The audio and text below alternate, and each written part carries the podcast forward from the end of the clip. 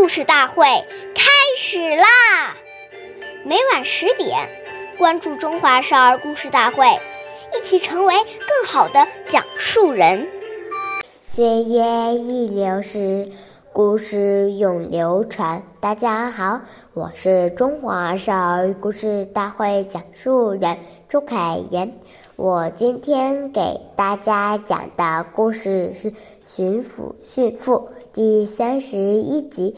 清朝时有个巡抚叫朱高安，为官清正廉洁，生活简朴。一天，朱高安在街上走，发现一个妇人浓妆艳抹。旁边的人告诉他，这是一个菜贩的妻子，每天只知道穿衣打扮，却不打理家务。朱高安听说了，就让这个妇妇人跟随自己来到府衙里看一看。这个妇人不知道。巡抚这样做的原因，但只得但战心惊的跟在后面。到了府衙，朱高安带妇妇人来到厨房，只见几个女子在烧水做饭。朱高安指着。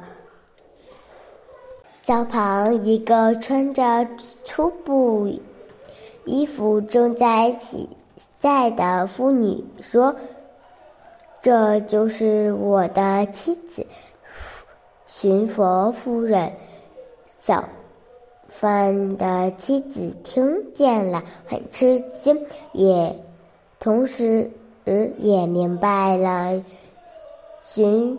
府的意思，羞愧的说不出话来。从那以后，小贩的妻子脱去了华丽的衣服，卸下了头上的钗环，穿上。朴素的衣服，每天帮丈夫买菜、做饭、打理家务。下面有请故事大会导师王老师为我们解析这段小故事，掌声有请。好，听众朋友，大家好，我是王老师，我们来解读这个故事。故事说呀，爱美之心，人皆有之。服饰之美在于内在气质与外在形式的和谐统一。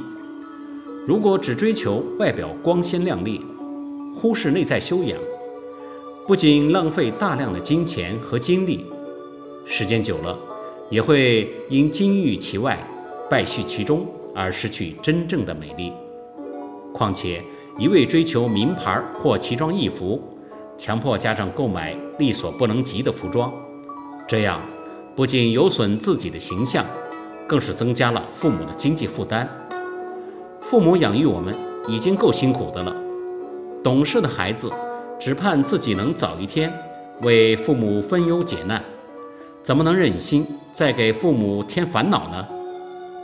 其实，穿衣服最重要的目的是保暖遮羞，可是我们在买衣服的过程当中，已经忘记了它本来的目的。反而沾上了虚荣的习性，仔细想一想，实在是不应该呀。好，感谢您的收听，我们下期节目再会，我是王老师。想参与讲故事的同学，请关注我们的微信号“微库全拼八六六九幺二五九”。